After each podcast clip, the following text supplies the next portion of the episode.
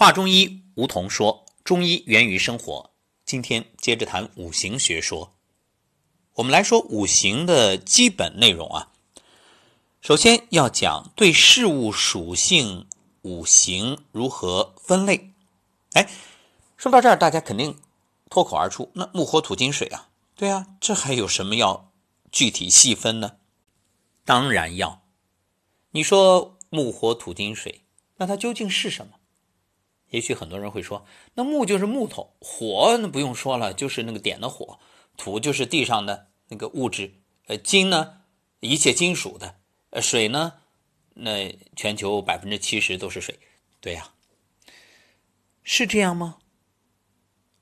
五行的特性是古人在长期生活和实践中，对木火土金水五种物质的。朴素认识基础之上，又进行了抽象而逐渐形成的一种理论概念。五行啊，它有不同的特性。先说木，木的特性是什么？曲直。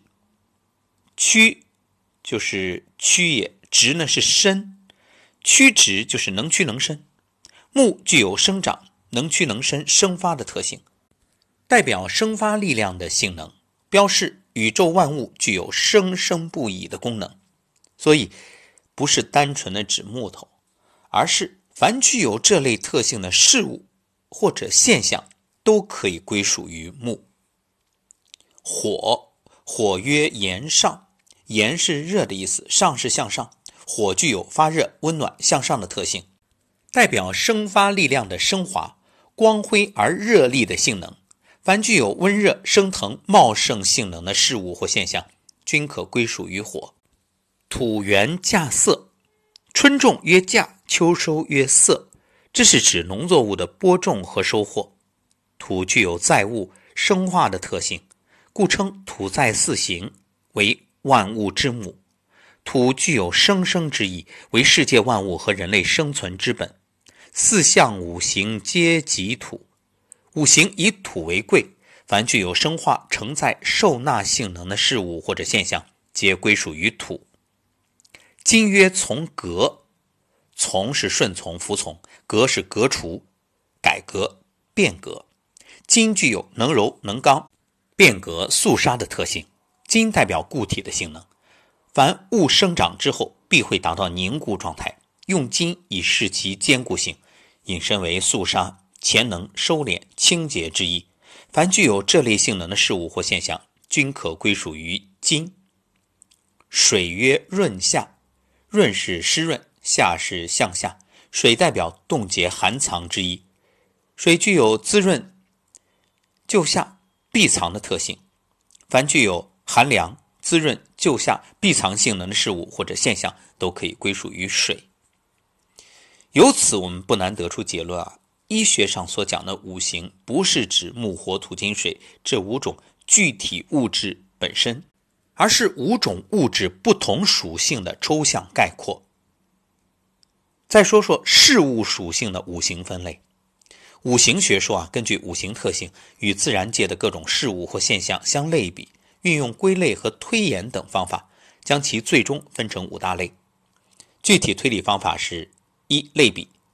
类比是根据两个或两类事物在某些属性或关系上的相似或相同，而推出它们在其他方面也可能相同或相似的一种逻辑方法。类比呢，也是一种推理方法。类比法在中医学里称之为原物比类或取象比类。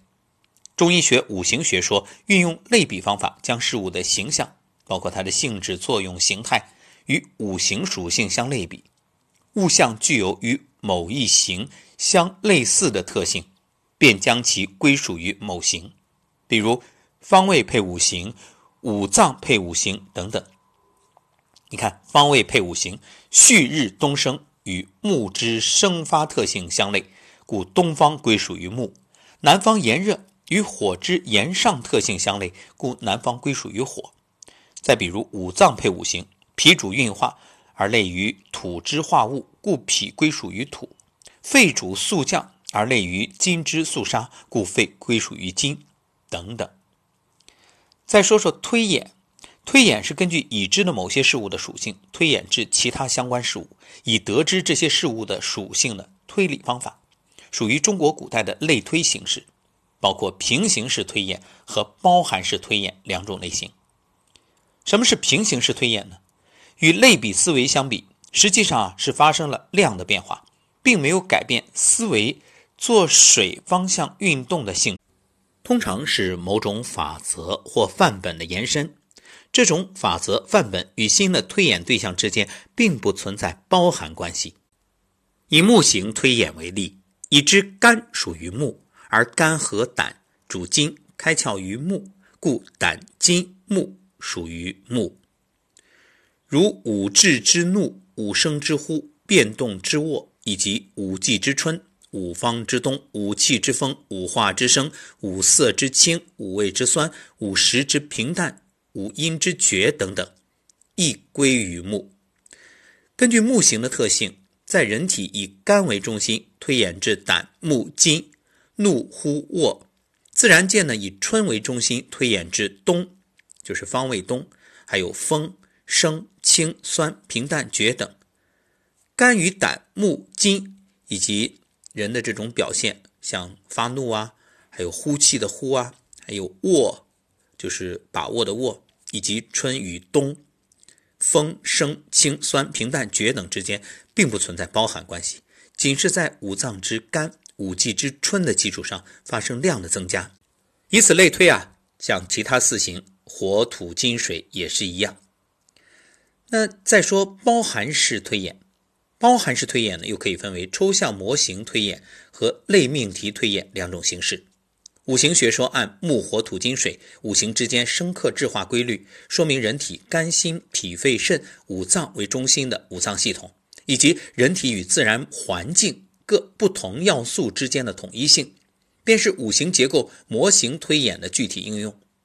类命题推演呢，属于中国古代的三段论推理。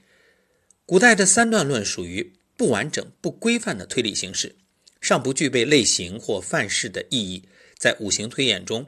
不像模型推演那么应用广泛，所以在这儿呢，我们就不多说了。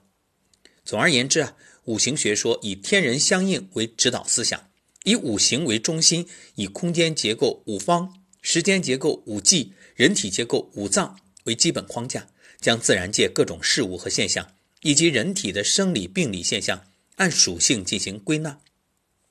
凡具有生发柔和特性的，同属于木。具有阳热上炎特性的，同属于火；具有长养化育特性的，同属于土；具有清净收杀特性的，同属于金；具有寒冷滋润救下避藏特性的，同属于水。从而将人体的生命活动与自然界的事物和现象联系起来，形成了联系人体内外环境的五行结构系统，用以说明人体以及人与自然环境的统一性。还有一个五行属性归类表，在这儿我们就不多说了，就是五音、五味、五色、五化、五气、五方、五季，还有五行、五脏、六腑、五官、形体、情志、五声变动等等方方面面，有这样一个对应，大家百度搜一下就可以。那中国古代的科学方法具有勤于观察、善于推类、精于运数、重于运用和长于辩证的特点。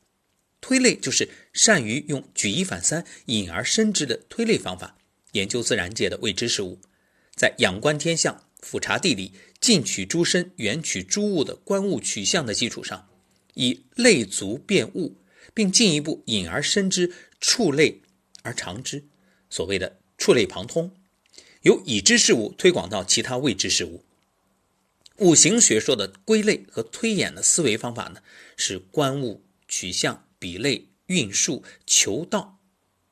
所谓运数，就是五行；求道呢，就是掌握它的规律，也就是应象以尽意，触类可为其象，合意可为其征。立象类比是手段，尽意求道是目的。这是一种以直接观察为基础的综合类比的思维方法。类比思维是中国古代的重要思维形态。基本特征呢是思维的横向性和联想性。所谓横向性，是指思维在个别或具体的事物与现象之间的水平运动；从个别走向个别，从具体走向具体，从事物与现象走向事物与现象。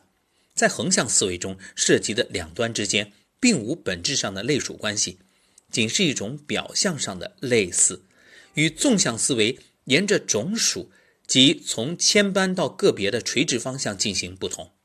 而所谓联想性呢，是指这个思维啊具有随意性。只要两个物象在某一点上具有相似性，思维就可以跨越巨大的种类界限和知识空间，在两个看似完全不着边际的物象之间建立联系，而不像推理必须在一个限定范围内循规蹈矩地进行。